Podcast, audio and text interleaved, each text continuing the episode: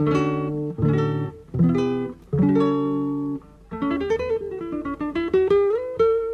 Central 3 apresenta o Cinema Nacional em Revista.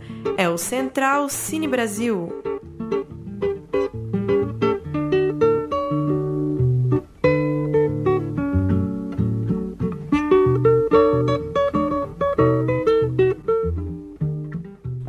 Amigo ouvinte da Rádio Central 3, está começando mais um Central Cine Brasil, nosso programa que fala sobre o cinema nacional aqui na Central 3. Eu sou o Lucas Borges, de volta com Paulo Silva Júnior. Como vai, Paulo Júnior? Dali Lucas, mais um programa com um filme quentíssimo, filme em cartaz. Vamos falar de alguma coisa assim, né, que estreou na última semana de julho e na segunda parte do programa vamos falar também de Anima Mundi e da Mostra Um Lugar ao Sol, duas programações rolando aqui em São Paulo por esses dias. Isso aí, programa recheado e já começamos então conversando com a Mariana Bastos, co-diretora de alguma coisa assim ao lado do Esmir Filho. Olá Mariana, muito obrigado por nos atender. Olá gente, tudo bem? Tudo bem. Mariana, é, queria que você começasse contando a história do Alguma Coisa Assim, que surge de um curta, né? Isso provavelmente quem assistiu o filme ou quem leu alguma coisa sobre o filme já deve ter se, se deparado com isso. O filme se passa. É, a, a, o filme retrata a vida dos protagonistas em três momentos, né? Ao longo de é, praticamente uma década. Queria que você contasse essa história. Quando que aquele primeiro curta é, mostrou para vocês que poderia render um longa? E já uma, uma segunda pergunta atravessando isso como que se deu a montagem do roteiro? Que diferença que você poderia apontar é, nessa experiência de montar um roteiro de longa a partir do momento que, que o primeiro ato já estava filmado, já estava pronto? É, então, a, o, o curta, ele nasceu como uma obra única, né? Ele nunca, a gente nunca imaginou que sete anos depois a gente teria a ideia de continuar a história daqueles personagens. Mas a verdade é que é, o, encontro, o nosso primeiro encontro, né, foi, é, eu diria que o, o, talvez o primeiro trabalho assim é, cinematográfico profissional das nossas carreiras, eu acho, eu, Esmir, é, a Carol Abras e o André Antunes. E, e foi uma, uma experiência muito bem-vinda, assim, em todos os sentidos, porque foi muito bem recebido de público, é, em festivais. O filme acabou vencendo um, um, prêmio de roteiro no Festival de Cannes daquele ano. Então, é, e, e, foi muito interessante para a gente também, enquanto experiência, amigos e tal. A gente ficou com muita vontade de que é, aquilo não acabasse, digamos assim. E continuamos amigos, né? Eu, é, eu e a gente continuou trabalhando junto em várias coisas, apesar dos dois terem essas carreira, carreiras paralelas, individuais, mas a gente nunca se perdeu um de vista do outro e também é, a Carol e o André continuaram amigos. Então, um dia a gente foi num. A gente saiu para bar, alguma coisa assim, para ver como estava todo mundo e tal. E a gente falou, gente, e se a gente continuasse a história desses personagens, né? Quão legal seria dar vida para eles de novo e tal. E aí a gente inscreveu o, a gente inscreveu o roteiro do que seria a sequência de um curta no Festival Cultura Inglesa, que foi nosso grande patrocinador desde o primeiro, desde o primeiro curta. E, e, e a gente acabou ganhando para fazer um segundo curta. Então, é, quando a gente começou a fazer o segundo curta, no meio disso a gente entendeu que a gente poderia fazer um longo. A gente falou, gente, vamos fazer uma coisa maior, vamos dar um mergulho mais vertical na vida deles. E o que, que será que a gente pode fazer? Então a gente filmou mas a gente já a gente já entendia que aquilo poderia ser guardado para fazer uma coisa maior. E foi o que aconteceu. É, depois a gente é, começou a escrever e conseguimos uma coprodução internacional é, que ajudou que a gente fizesse também o filme em Berlim, uma parte, então, uma parte em São Paulo e uma parte em Berlim. E, e, e, fez com que o filme virasse um longa-metragem, né? A verdade é que ele foi virando uma, um longa-metragem no decorrer dos anos, porque ele não foi pensado para isso, né? A... E a segunda pergunta que você tinha feito. Pode falar. Não, desculpa, desculpa. Pode continuar. É, e aí a segunda pergunta é, olha, eu diria que isso talvez tenha sido a coisa mais desafiadora desse projeto, assim, o fato de que a gente tinha um material já filmado que não tinha sido feito é, com, com, com a intenção de ser continuado, então quando a gente foi escrever o roteiro do longa, e a gente queria misturar, tinha que misturar, né, as duas, era parte da nossa premissa misturar os dois outros tempos que a gente tinha filmado, 2006 e 2013. Foi muito complexo o processo de roteirização, justamente porque a gente teve que reabrir todo o material bruto, entender daquilo, o que, que a gente queria mostrar de novo, o que, que a gente ia esconder, tinha cenas inéditas, se a gente ia usar ou não, e a partir do que a gente escolhesse mais ou menos do que poderia ser interessante usar, a gente começar a criar no papel o que ia costurar aquelas outras coisas. Então, assim, a gente tinha todas as possibilidades de, de mexer nessa quebra-cabeça, porque como não, ele não acontecia, num, o filme não acontece num tempo cronológico, o filme ele, ele, ele pula através dos tempos, né? Ele vai para o passado, vai para o presente, quer dizer, ele, ele, ele se mistura é, através de, de, ligações de temas ou de, de, é, de, de, sen, de sensações. É, então, era, foi, foi, muito difícil conduzir esse, pro, esse, processo de roteirização e muito complexo. A gente tinha, a gente testou muitas coisas diferentes, assim, de ordem, até coisas que existiam nos curtas que a gente optou por omitir, sabe? É, só que foi um, um processo árduo, assim, de quebra-cabeça. E, e o que foi, mais difícil ainda é que depois que a gente foi para para a sala de montagem, a gente percebeu que a, a aquilo que a gente tinha escrito no roteiro não era a melhor maneira de filmar. Só que, partindo do pressuposto que você já tinha costurado o roteiro através das outras partes, numa certa sequência e tal, era muito mais difícil do que um processo tradicional de montagem, de um filme com, com começo e meio fim cronológico, onde tudo que você filmou é, é montado pela primeira vez, entende? Só para eu dar os nomes, eu falei né, dos dois protagonistas, é a Caroline Abras e o André Antunes, que são filmados nessas três fases que dão que sustentam o longa, né? Três, três épocas de filmagem, três situações ao longo aí de quase uma década. Mariana, as duas primeiras épocas do, do filme se passam na Rua Augusta, em São Paulo, né? E é um, um fator é, muito importante do filme, um componente determinante do filme, né? É, mostrar essa essa transformação dessa, dessa parte boêmia da cidade de São Paulo e acaba se desenvolvendo em Berlim também, né?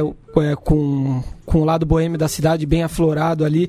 Eu queria saber o que cada cidade, o que a noite de cada cidade representou para vocês, e apresentou de, de possibilidades para vocês gravarem, por que o filme foi gravado em Berlim também, no, no seu final. Uhum.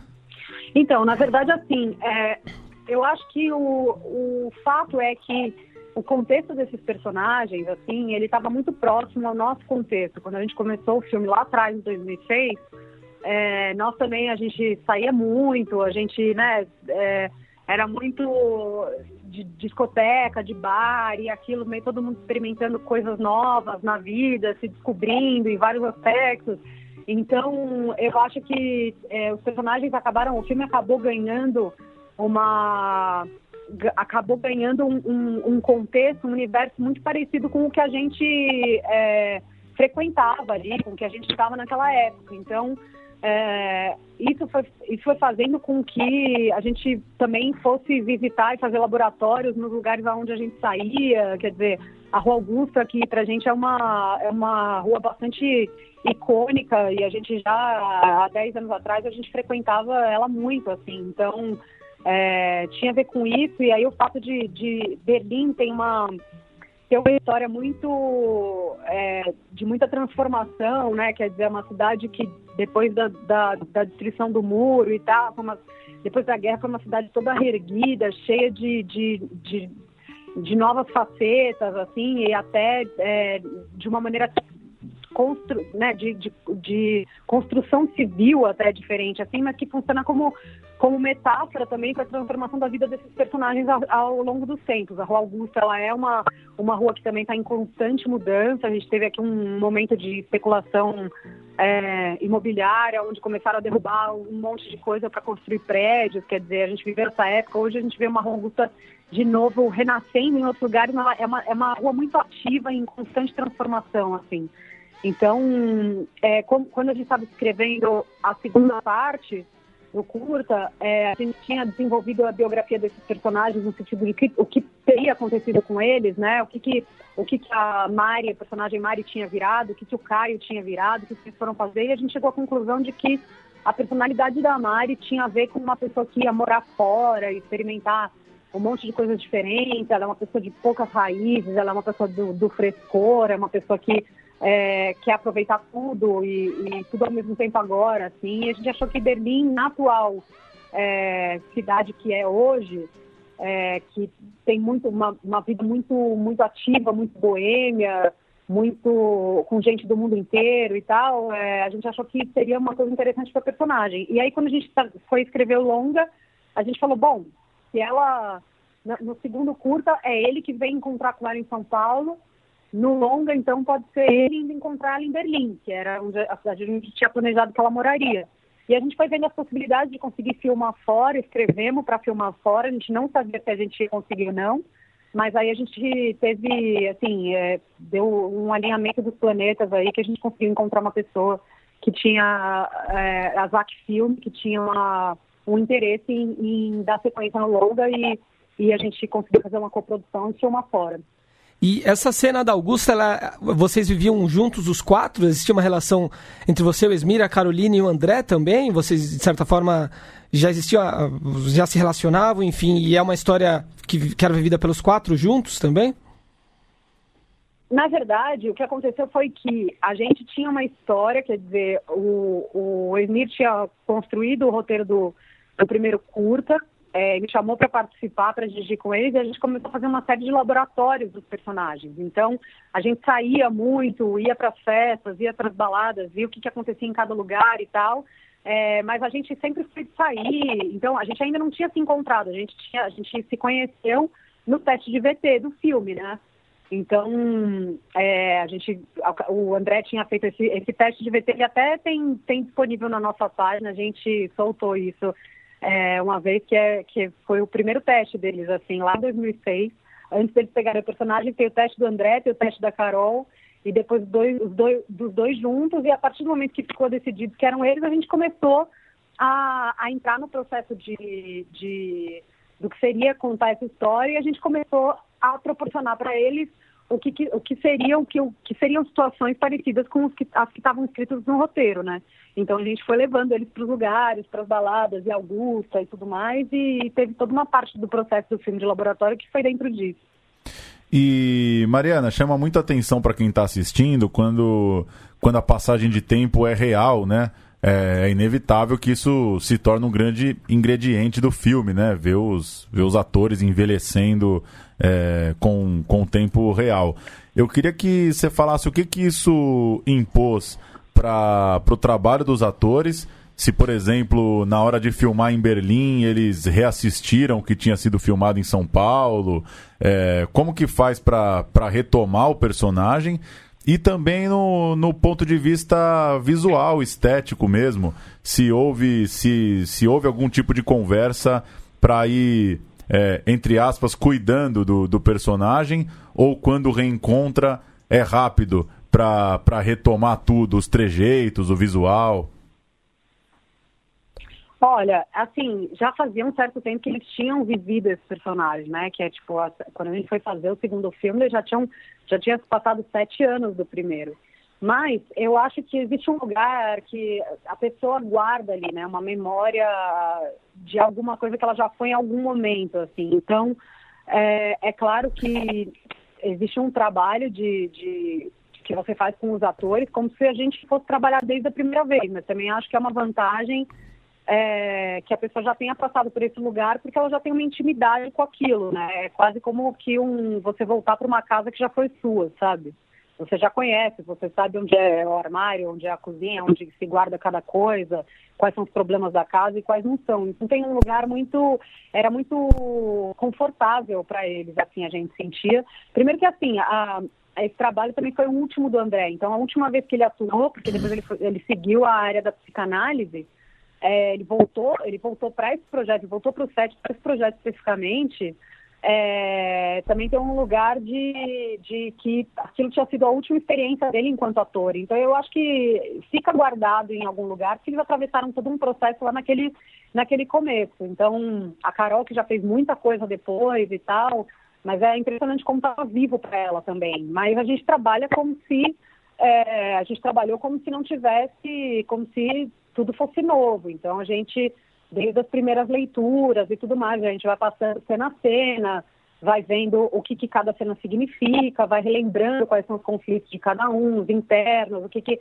cada um usa como defesa, quer dizer, né, quais são as confusões de, de cada um, lado humano de cada um, e eles vão aos poucos entrando naquele processo de novo. É um processo muito orgânico, porque ele não é ele não é feito de, uma, de um dia para o outro, né? Ele é uma coisa que realmente vai acontecendo aos poucos, desde a hora que você começa a plantar o projeto, até a hora que você entrega o roteiro para os atores lerem, depois você tem uma leitura com os diretores, depois você tem, sabe, você vai entrando naquele universo de novo. Então, eu acho que é, acaba sendo mais fácil para eles que já tinham passado por lá, mas ao mesmo tempo você dá o tempo também deles se reconectarem com a história, né?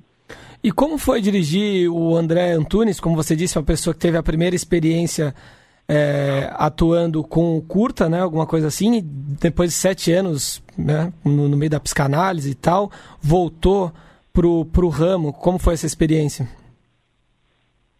Então, é muito legal, porque assim, na verdade assim, o André, ele é um ator formado, né, pela INDAT, que é uma história de, é uma escola de atores, então ele, ele, ele completou a formação toda dele lá e depois fez alguns trabalhos, enfim, mas o, no, o nosso ele foi o último trabalho dele profissional é, dentro, do, dentro do cinema.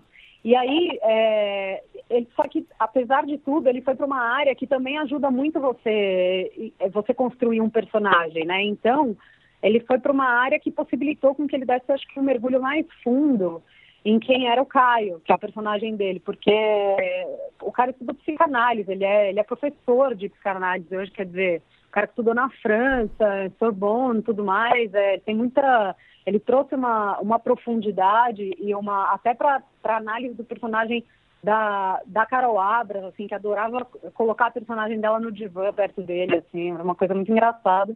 E, e ele acabou entendendo melhor o comportamento de, do personagem dele, ele, ele, você percebe que ele analisa de uma outra maneira as coisas, o que, o que se fala, o que é dito, o que não é dito também, sabe? Então, é, por mais que ele tivesse ido para outra área, não é que ele escolheu ser dentista, na verdade ele escolheu uma área que ajudou, colaborou com o que ele poderia construir para o personagem, né?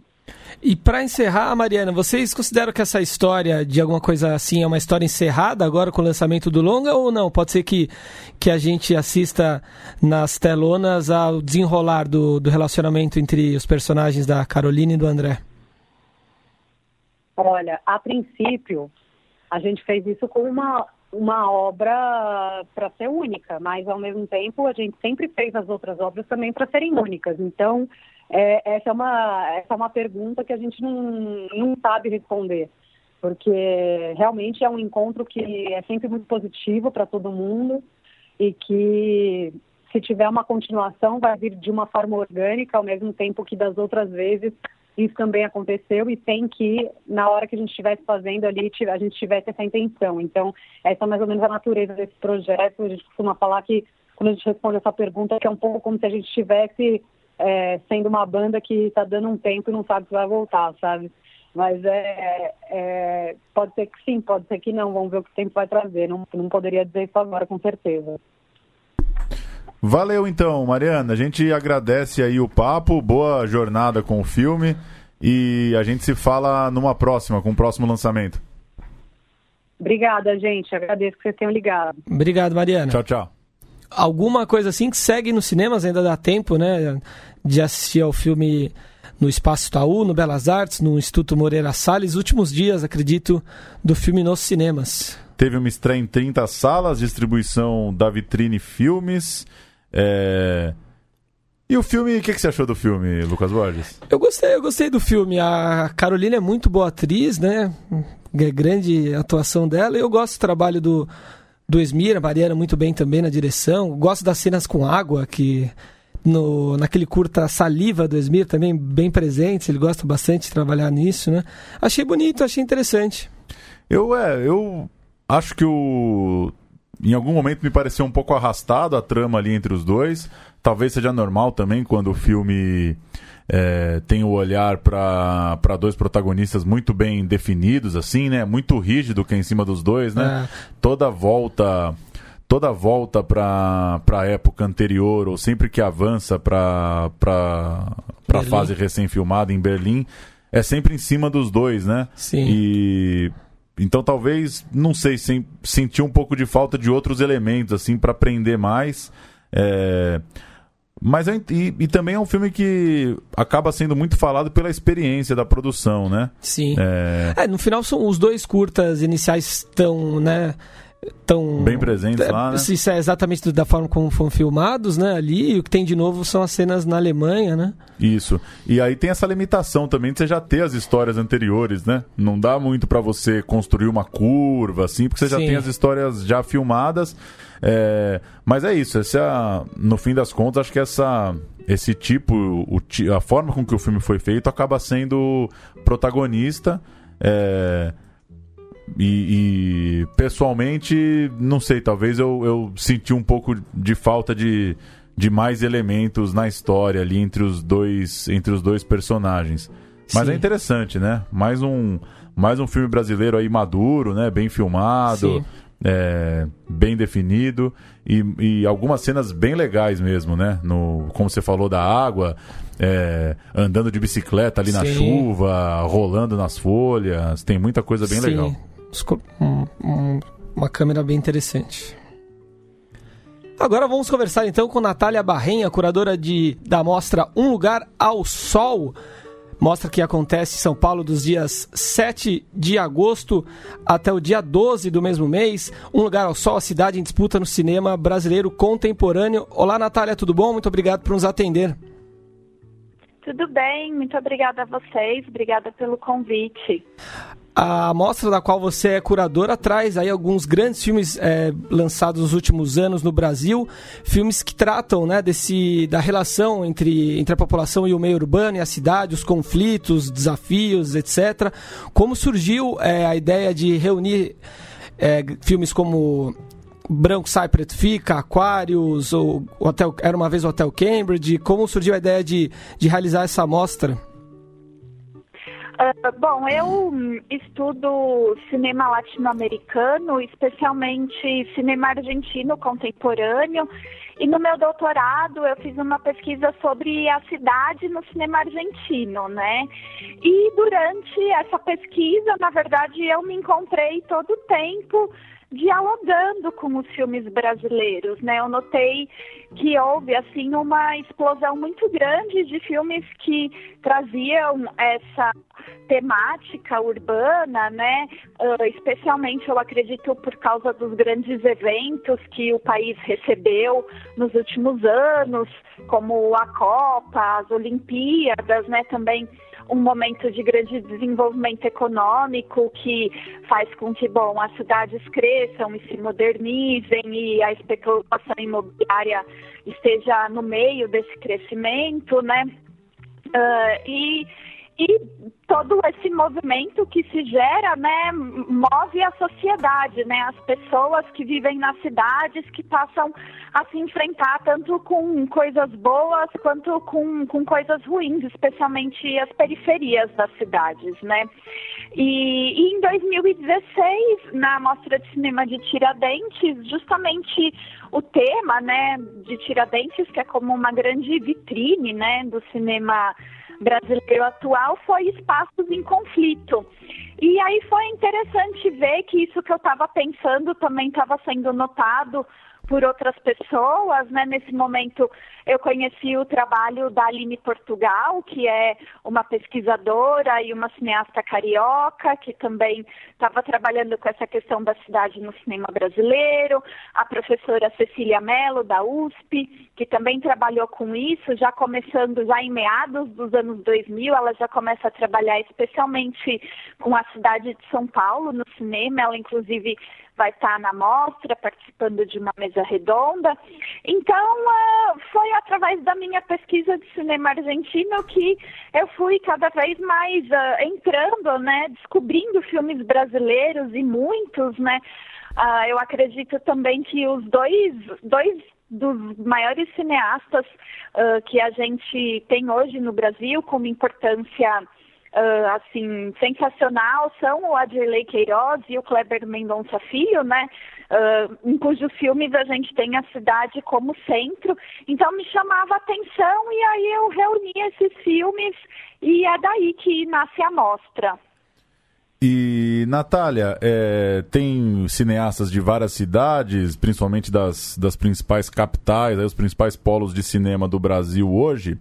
E, ao mesmo tempo, é muito difícil falar num cinema regional no Brasil, né? São muito particulares as inquietações de cada diretor, cada diretora. E aí eu te pergunto se, selecionando a mostra e vendo e revendo esses filmes, se você consegue ter algumas reflexões, algumas conclusões sobre as particularidades de cada cidade. Por exemplo, é, a São Paulo da Eliane Café e do Tiago Mendonça, ou é, a Recife do Kleber Mendonça, do Gabriel Mascaro. Como que esses filmes que são, que tem, por exemplo, nessas, nesses dois exemplos que eu dei, tem propostas, tem pegadas tão diferentes, como que eles contam a, a história das cidades? Acho que dá para pensar pela mostra um cinema paulistano, um cinema carioca, um cinema de Recife, por exemplo? Um, eu acredito que sim, né? Pelas particularidades do que está acontecendo em cada lugar, né? Recife, especialmente, a gente até teve em algum momento que disseram, ah, uh, a gente tem um gênero novo no Recife que é o filme de prédio, né? Então eu acho que Recife, esse movimento de movimento, esse movimento de modernização, especialmente do centro e da orla, né, de verticalização bastante selvagem, ele teve movimentos que extrapolaram o cinema ou que incorporaram o cinema, né, como foi o do Cais Estelita, né? No Rio a gente tem muito as questões, bom, das desapropriações, né? Um, a, a mostra eu acabei escolhendo filmes que são a maioria deles são filmes de ficção ou são filmes híbridos ou são filmes mais experimentais, né?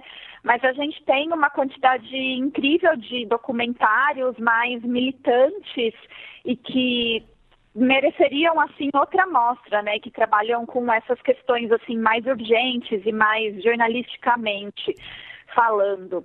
E eu acho que em São Paulo a gente tem muito uma questão uh, da falta de espaço e da violência que isso provoca, né? Como as pessoas estranham o espaço público e têm uma dificuldade em compartilhar o espaço público, né?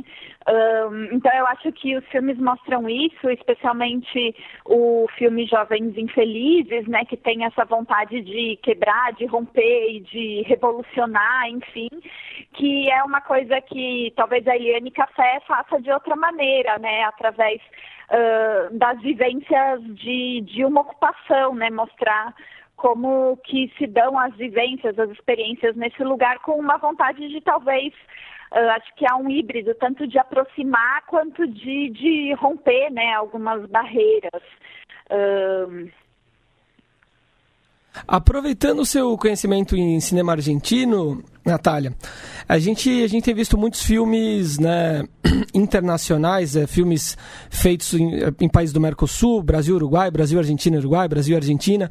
Queria saber de você se você já vê frutos nessas iniciativas, é, muitas vezes filmes feitos a partir de editais que incentivam essas cooperações, se você já vê uma maior integração entre os cinemas de cada país. E queria saber também é, se você vê o, o cinema brasileiro e o argentino em em, digamos, níveis parecidos. Né? O cinema brasileiro amadureceu bastante desde a retomada nos anos 90. O cinema argentino, então, é, acredito que era tinha mais peso, mais nome, né? É, gostaria de saber a sua visão sobre as duas coisas. Hum, uh, sobre a, as parcerias, né? Como cada vez mais os cinemas dos países latino-americanos eles estão se conectando, né? Um, isso se dá, enfim, acho que o, o, crescimento econômico e as políticas que fazem com que uh, surjam várias leis de incentivo e de fomento no, em cada país, né? Uh, se deixa um pouco de buscar sempre na Europa uma parceria comercial e artística, né? E se começa a buscar dentro do continente. Uh, eu acho que a gente tem uma, uma produtora, por exemplo, que se destaca aqui no Brasil, que é a Bananeira Filmes, do Rio de Janeiro. Inclusive, a gente tem um filme dela na mostra, que é o Mate-me, por favor, da Anitta Rocha da Silveira. Uh, que é um filme que trata sobre, bom, é, toda uma questão adolescente, né, na Barra da Tijuca, que é um bairro muito, de certa forma, apartado, né, e com muitos condomínios fechados, e o filme mostra um rio sem praia, de terrenos baldios, muito diferente do que a gente está acostumado a ver. E uh, outros filmes que a Bananeira fez em parceria com a Rei Cine, como foi o Mate-me, por favor, é um filme argentino que se chama História do Medo. Aqui no Brasil ele estreou, ele se chamou bem perto de Buenos Aires. É de um rapaz que se chama Benjamin Naista, que é exatamente da mesma idade da, da Anitta e é exatamente da mesma idade que eu. A gente nasceu em meados dos anos 80 e o filme do Naista, ele trabalha muito com a questão da cidade através de três núcleos de personagens que, bom, uma família de classe alta que mora num condomínio fechado de luz, outra família que mora num, num, prédio muito alto, no centro da cidade, e uma família da periferia que trabalha para essas duas famílias, né? Então também esses enfrentamentos que tem a cidade como como centro, né, em duas produções de duas produtoras, né, brasileiras e argentinas. Uh, então eu acho que se conectam, são coisas também que estão sendo pensadas juntos, né? Apesar de serem dois filmes diferentes, dois cineastas diferentes, a gente tem assim, aí uma uma geração de pessoas que, que nasceram em grandes que nasceram e cresceram em grandes cidades latino-americanas, né? E aí é interessante ver esse diálogo quando há essas coproduções, enfim, eu fico me perguntando, né, se a Anitta chegou a conhecer o Benjamin e se eles chegaram a conversar sobre os seus filmes que têm essa, essa questão muito importante, que é especialmente também a questão do medo, né? De, do medo do outro, do medo de sair da onde se está, de como as pessoas uh, paranoicas. Uh, enfim, eu, eu penso mais especificamente, assim, me faço uma relação muito forte entre esses dois filmes e, e mais também com os filmes argentinos, né? Que eu conheço mais. Na Argentina, a gente, acho que da mesma maneira que a gente tem o filme de prédio no Recife, em Buenos Aires, a gente tem muito filme de condomínio fechado, né? Uh, a gente teve vários ultimamente, como um que chama Os Decentes. Tem também um que ficou muito famoso, que é As Viúvas das Quintas-Feiras, né? Ou Uma Semana Sozinhos. Enfim, e depois eu penso também muito na Colômbia, uh, que também tem feito muitas uh, coproduções com o Brasil, né? Eu penso no La Plaja, penso também no Los Hongos, que também são experiências que têm a ver muito com a violência e com pessoas jovens. Uh, então esses são assim os filmes que, que me vêm à mente mais forte quando você me pergunta isso. É, Natália, uma última da minha parte, é, para fazer um contraponto, como que. O é, que, que você diria assim para pensar como que a cidade também não pode virar uma muleta é, para os roteiros e para a forma com que a história é contada? Eu digo isso porque é, a gente aqui em São Paulo às vezes até se cansa um pouco dessa cara de filme paulistano, né? Da, do personagem no ônibus, da relação é, com o trânsito, da relação entre centro e periferia, aquela coisa Avenida Paulista lotada, aqueles planos no Minhocão, enfim, você que estuda tanto o assunto, como também como criar situações para não contar a história da cidade real e de que as pessoas de forma geral já estão convivendo diariamente. Então, esses filmes que que eu escolhi, né, para serem parte da mostra, eu acho que eles têm um traço muito forte no sentido de que acho que eles entenderam bem que o cinema, na verdade, ele não, não apenas representa a cidade, né, mas ele cria uma cidade nova, né? Eu acho muito difícil um, é, essa coisa da quando a gente fala representação, né?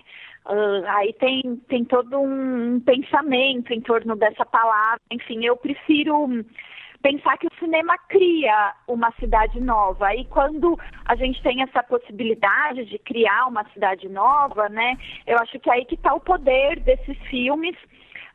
Um, uma maneira de intervir, né, em como se imaginam as cidades, em como a gente transita por elas, enfim, essa tensão que talvez a gente não entende, especialmente aqui em São Paulo. Um, e, bom, coisas do nosso imaginário para a gente prestar atenção, se a gente não presta atenção, e, e também, bom, para tentar uh, modificá-las de alguma forma, né? Aí eu penso muito, por exemplo, uh, no Rio Corrente, né? No caso de São Paulo, é um filme que eu gosto muito, porque eu acho que ele carrega toda essa energia que, que a gente tem na cidade, né? A gente vê o filme e não sei, dá, dá um pouco de nervoso, né? Então eu acho que ele constrói uma ambientação, né? Um pouco distópica, inclusive, né? Então é um pouco bastante o que a gente sente, mas às vezes não formula. E num outro sentido, eu gosto muito do, do esse amor que nos consome, né? Do Rio de Janeiro, do Alan Ribeiro, que inclusive vai vir para a mostra também, vai participar de um debate no domingo, no último dia, uh, que é como uh, se recriar a cidade, né? Enquanto é tudo tão difícil, tão violento e ela só te maltrata, como também é um espaço de carinho e de amor e de troca e de solidariedade. E, e bom, e o Alan Ribeiro faz isso no seu filme muito. Uh, através da dança, né? Como ele ocupa essa cidade do Rio de Janeiro que está sendo uh, toda uh, machucada e, e, reconstruída, né? E as pessoas estão sendo expulsas, né, dos seus lugares como ele é, refaz e ocupa a cidade de uma maneira diferente através do, desses personagens que, que dançam né, na cidade.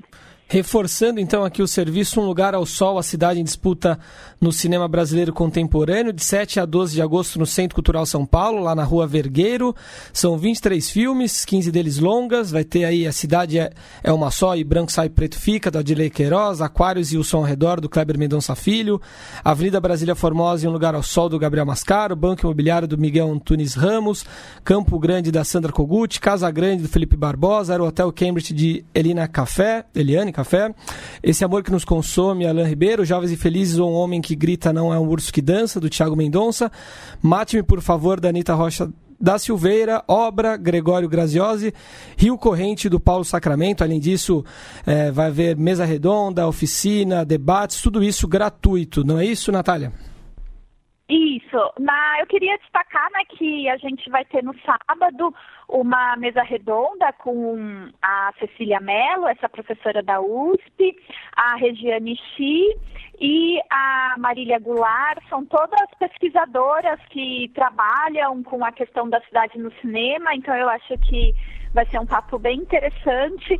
E depois que a mostra acabar, na semana seguinte, a gente vai ter uma uma oficina de três dias, do dia 14 ao dia 16, a partir das 16 horas, né, às quatro da tarde, uma oficina pra, sobre, bom, como captar a cidade junto com a nossa subjetividade, né, com a Paula Ramos, que é educadora na Bienal e que vai estar ministrando essa oficina, saindo com o pessoal ali ao redor do CCSP, e pensando um pouco no que os filmes deram pra gente, né, tentando reformular um pouco isso. É só um comentário final sobre aquela última resposta. Talvez uma coisa que seria interessante é começar a ver também diretores e diretoras circulando pelo Brasil, né? É... Enfim, não sei como isso daria, nem sei se há o interesse enquanto realizador, mas talvez essa impressão do do retrato também fica muito porque são histórias contadas pelas pessoas que vivem nesse lugar, né? E não sei, fiquei imaginando aqui, talvez é, o Kleber vir filmar em São Paulo, o Adley fazer um filme na Zona Sul Carioca. Acho que o, o Brasil é muito grande as, é, e não tem exclusividade para se contar uma história, né? Não é só a pessoa que vive naquele lugar que pode contar aquelas histórias. Quem sabe assim a gente não é, bagunça um pouco mais essas referências. Hum, sim, boa ideia. Seria ótimo ver, né, como, como esses cineastas que trabalham com essa questão de forma muito forte trabalhariam em lugares onde eles não vivem, né? Com certeza. Quais as impressões que surgem, né? Sim, sim. Seria bastante interessante, sim. Natália, muito obrigado é, pela, pela sua atenção, por nos atender. Parabéns pela iniciativa e boa sorte com a mostra. Obrigada a vocês e bom, espero vocês lá. Qualquer coisa tem toda a programação no www.cidadecinema.com.br. Não, cinemecidade.com.br. Isso aí. Maravilha, obrigado, um abraço. Obrigada, tchau. Nesse terceiro bloco, nessa terceira parte do programa de hoje, a gente vai falar do Animamundi. A gente está ao telefone com a curadora Aida Queiroz. O Animamundi já passou pelo Rio de Janeiro e agora está rolando em São Paulo desde quarta, dia 1 vai até domingo agora, dia 5 de agosto, é, com mais de 100 filmes brasileiros na programação. Dá pra gente indicar alguns filmes e lembrar a você que o Animamundi segue rolando aqui em São Paulo até o domingo. Aida, tudo bem? Como vai? Oi, Paulo, tudo bem? Tudo bem, Lucas? Tudo bom. Começa contando pra gente, por favor, como é que foi o Animamundi no Rio e que resumo você poderia fazer, que que, que você destacaria é, da curadoria desse ano, como que o, que o festival chega para retratar e para mostrar o que tem sido feito na animação brasileira? Ah, tá ótimo. Pois é, o Anima Mundi, ele é, na verdade, uma grande vitrine, né, para para a produção brasileira, principalmente porque cabe ao festival ou a festivais é, como o Anima Mundi fazer essa ponte entre o que é produzido no mundo inteiro, inclusive o Brasil, com o espectador ou com o público. E na parte mercadológica, quando a gente fala em mercado, aí sim fazer a ponte com o setor, com os, os, os, os produtores, com os distribuidores. Então, isso, é, na verdade, estimula né, que, a, a, a, que os filmes brasileiros participem do festival. É, isso agora que o Anamundi está maior, depois de 26 anos, mas no início o festival serviu muito como estímulo mesmo. A gente não tinha uma produção brasileira significativa, tinha, era muito esporádico quando acontecia de ter um filme pronto. Então as pessoas procuravam o festival para é, um filme para inscrever no festival. Eram filmes curtinhos, de um minuto, 30 segundos, um minuto no máximo.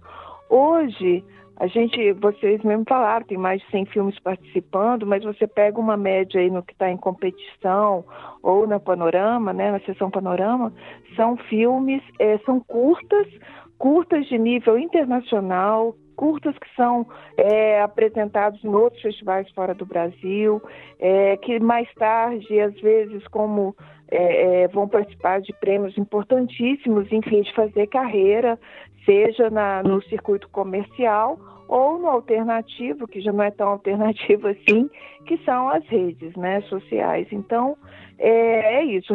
Respondendo, voltando um pouquinho à sua pergunta, o Festival no Rio é, foi ótimo nesse sentido, assim, de público, de, de apresentações, todas as ações, e seguidamente agora São Paulo, que certamente não vai deixar a desejar, porque é, São Paulo o público é muito assíduo, né? E aqui a gente traz toda a programação que está no Rio, traz para São Paulo exatamente a mesma coisa. E, enfim, agora os filmes brasileiros vão ser premiados pelo público paulista, eles vão escolher o melhor filme brasileiro, e temos aí bons curtas e longas brasileiros participando do festival. Dentre esses curtas e longas brasileiros que fazem parte da programação, quais filmes você destacaria, Aida? Olha, eu da, na competitiva, sim, todos que estão ali foi porque é, seguiram os critérios de para participarem da, da competição, mas é interessante assim a gente começar a ver participação de mulheres, de diretoras, animadoras, isso é uma novidade na produção brasileira. Tem aí o filme Torre, da Nádia, que é um filme que trata inclusive de questões é, políticas da, né, da época da ditadura, mas é muito bonito graficamente. Tem o filme, o, o, o Guaxuma, da Nádia, que foi exibido no Festival de Annecy, de animação, que é o festival mais importante no mundo para a produção mundial de animação. Também foi produzido, é, foi finalizado agora há pouco. Tem o, o, o, Mágico da Caixa, o Homem na Caixa, se não me engano, que foi que até ganhou prêmio de público no Rio, que é um filme todo feito em, em, desenho, em 2D, e é muito, a história é ótima. Enfim, isso aí só para falar alguns curtas que estão participando, tem outros. É, longas a gente tem é, Tito e os Pássaros, que é um filme mais recente, né, que foi finalizado também há pouco tempo. E o Fujiwara Manchester, que já tem seus, seus capítulos, quer dizer, seus episódios né, exibidos, é uma série feita para TV, que agora é uma versão um pouco maior e longa, mas Paulo e Lucas, interessante de, de citar assim, tanto de, aí falando um pouquinho mais para o mercado mesmo, para o circuito comercial, interessante citar o Brasil nisso é que assim, há 20 anos atrás a gente nem poderia imaginar que existiria um mercado como existe agora. Então, é, até cinco anos atrás, por exemplo, toda a nossa produção de longa, de animação no Brasil, somava talvez uns 30 longas no máximo, né? E de cinco anos para cá já tem mais de 30 novos longas em produção. Você vê que está dando um salto mesmo na, na, na produção no, no, Brasil, sem e mantendo uma qualidade e até avançando com essa qualidade. Vamos lembrar aí do Menino e o Mundo, que há dois anos atrás é, foi indicado ao Oscar de melhor longa de animação, né? E o mesmo acontece com a produção de série para TV. Tá? Nós temos grandes expoentes aí, é, é, que começou com o Peixonauta, que foi uma produtora aqui de São Paulo, que eu acho que é, começou a, a, mostrar né, a capacidade, foi uma divisor de águas, digamos assim, nessa produção para a série de TV, quando a produção brasileira começou a ser reconhecida aqui e fora, em outros países. E temos aí agora o irmão do Jorel, o Oswaldo. Show da Luna, né? Não, show da Luna, vários que começam e são vendidos para vários países. Alguns players, como Cartoon e, e compram esses projetos e lançam, enfim. É, é tá, tá indo mesmo no desenvolvimento muito rápido. Isso para o festival é ótimo, porque é, é, isso, muitos deles, muitos animadores que agora estão no mercado começaram, suas primeiras experiências foram durante as oficinas do festival, agora a gente está só colhendo o resultado e acolhendo as novas gerações que estão chegando. Então, assim, é, é bom, digamos assim, que está sendo uma, um oásis né, na, no setor de criativo, de indústria criativa, o, a animação dentro do audiovisual está indo muito bem, assim, aqui e fora do Brasil. E você citou o Festival de Annecy, né, que é o principal festival de animação do mundo, acredito. Nesse ano o Brasil foi homenageado né, no festival, inclusive com a curadoria do Animamundi, né? Pois é, isso é uma, um outra, uma outra consequência, né? um outro sintoma de como que está aí na produção brasileira. O Festival de Annecy é o festival mais antigo do mundo e mais importante, no sentido de que é o que, que reúne maior número de países, participantes e players, enfim. E esse ano ele convidou, ele quis prestar, cada ano ele é, escolhe um país para ser o país homenageado, foco do, do, do, festival, e esse ano foi o Brasil.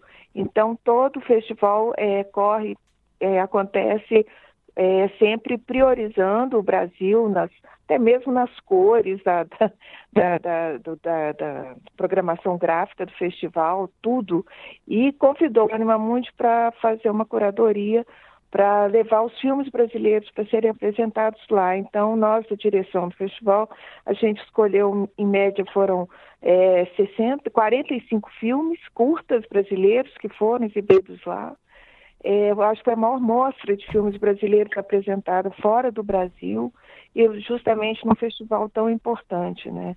É, isso é só um fruto, assim, acho que já é um resultado mesmo de como que os filmes brasileiros estão marcando presença no cenário mundial.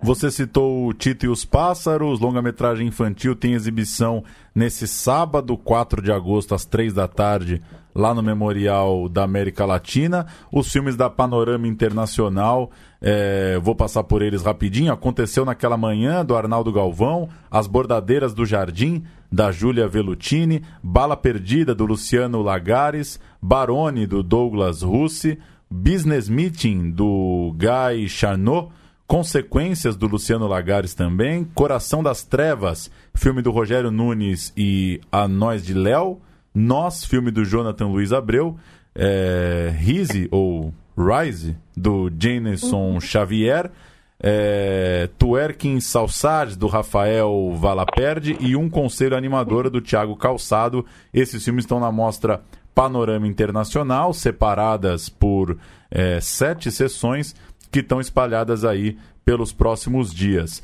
Uma última coisa, Aida. O, tem as categorias voltadas para filmes de estudantes, a mostra galeria para filmes experimentais, é, inclusive uma mostra chamada Portfólio é, para filmes de campanhas publicitárias ou videoclipes. Eu queria que você falasse um pouco sobre isso. É, isso é uma, é uma natureza da animação? É, ou você acha que é uma natureza do Animamundi, de não ser simplesmente um filme de, de longas e curtas finalizados, é, é, como é tradicionalmente a maioria dos festivais? Pois é, porque assim, a animação é, ela tem essa, essa particularidade de se adaptar a vários formatos, né? Hoje você pode ver uma superprodução de um longo de animação, mas pode ver também um gifzinho animado é, que está correndo aí no seu celular. Então, é, o que o festival tem que fazer é tentar pegar a maior parte, né, o maior, é, o maior formato, maior número de formatos, digamos assim, dessas animações e apresentar para o público, assim, o que, que tem de mais novo e o que, que tem de melhor. Então, por isso que a gente divide em algumas categorias, porque é, tem filme infantil, sim, que você mesmo citou Tito e os Pássaros, porque a gente tem que, que atender a, as crianças, mas o festival é basicamente para filme para público adulto. Então, quando você tem sessão portfólio, são os melhores filmes comerciais produzidos no mundo que a gente recolhe, né? Isso porque é diferente de quem faz um curta que geralmente não tem, não é patrocinado. É, Galeria, como você citou também, são filmes bem com uma narrativa bem experimental, que é uma narrativa às vezes mais difícil para é, ser aceita por um público que vai ali para assistir filmes, né, mais com mais uma narrativa mais convencional, tem uma história e tudo, mas que graficamente são muito bonitos e que vale a pena é, mostrar. É um outro estilo, mas que vale a pena. E assim, quando a gente fala de trazer coisas que estão acontecendo no momento, é, tem um espaço que a gente montou no Memorial da América Latina, que é o Oi 360, que são 15 filmes de realidade virtual em animação que estão sendo apresentados lá. Então, eu indico isso. É, essas ações todas são gratuitas, tá? A única que é paga são as salas, as, os filmes, né? É, mas mesmo assim são preços bem é, é acessíveis. Mas, enfim, esse, esses filmes em realidade virtual tenho, é, são muito bons, assim, são, é impressionante, na verdade, são impressionantes as animações, as histórias, e é aberta ao público, não tem limite de idade, eu acho que é trazendo animação para o que tem de mais moderno em, em tecnologia. E né? o Brasil já, já começa a produzir seus, suas primeiras obras em realidade virtual? Tem, tem, tem alguns estúdios, inclusive aqui em São Paulo, eu não vou me recordar o nome agora, mas que já estão começando a, a produzir, né? Não, não chegam a ser curtas metragens ou histórias, mas já começam a produzir pequenas animações sim, é, mas já tem, já tem e vai ser rápido isso, né? Tá? Maravilha, muito obrigado aí, a gente agradece o papo, é, parabéns aí pelo trabalho no festival. Repetindo então para quem está nos ouvindo, a gente está gravando na noite dessa quinta-feira, ainda dá tempo de pegar uns filmes do Animamundi na sexta, no sábado e no domingo, é, espalhados aí por São Paulo, só entrar lá no animamundi.com.br. Valeu, Aida, muito obrigado pelo papo, um abraço. Obrigada a vocês, boa noite. Obrigado, Aida. É isso então, Lucas Borges. Um, um filme em cartaz e dois festivais aí para curtir nos próximos dias. É, a gente citou nos outros programas o Anima Mundi, né? Quem, quem não é de São Paulo, quem é do Rio, a mostra já foi. Infelizmente, quem não é de São Paulo fica mais complicado, mas uma seleção importante aí da, do que está sendo feito na animação brasileira e mundial. Bacana. E tem mais estreias é, no cinema nessa semana, não é isso? Pois é, vou vamos de vou abrir aqui 2 de agosto, quinta-feira, tem O Nome da Morte do Henrique Goldman, um filme baseado em fatos reais de um jovem que acaba se se descobrindo um potencial matador. Querido Embaixador é o filme do Luiz Fernando Goulart, é uma biografia sobre o embaixador Luiz Martins de Souza Dantas. O Caso do Homem Errado, estreia do documentário da Camila Lopes de Moraes, um filme sobre o, o jovem operário Júlio César de Melo Pinto, morto em 80, lá em Porto Alegre. O Daílst pede contato, filme da Gabriela Gribe, na, na, na pira da escritora Hilda Ilst em se comunicar com o além, filme também estreando hoje, 2 de agosto. E, por fim, Ana e Vitória, mais uma comédia do diretor Matheus Souza, que já participou aqui do Central Cine, diretor de Apenas o Fim, é, Eu Não Tenho a Menor Ideia do que Estou Fazendo da Minha Vida, se eu não me engano, é, é, esse, é o, esse é o título maior, do filme maior do Matheus. Em agosto, muitas estreias, hein? Não sei se era férias no meio de ano, Copa do Mundo, vários filmes já estão listados é, para entrar em cartaz. O, o Animal nos... Cordial na semana que vem. Animal Cordial na semana que vem. Tem Unicórnio pro dia 16. Unicórnio. Tem o Benzinho pro dia 23. Dia 23 também estreia Histórias que Nosso Cinema Não Contava. Um documentário é, que trata dos anos 70 a partir das pornochanchadas.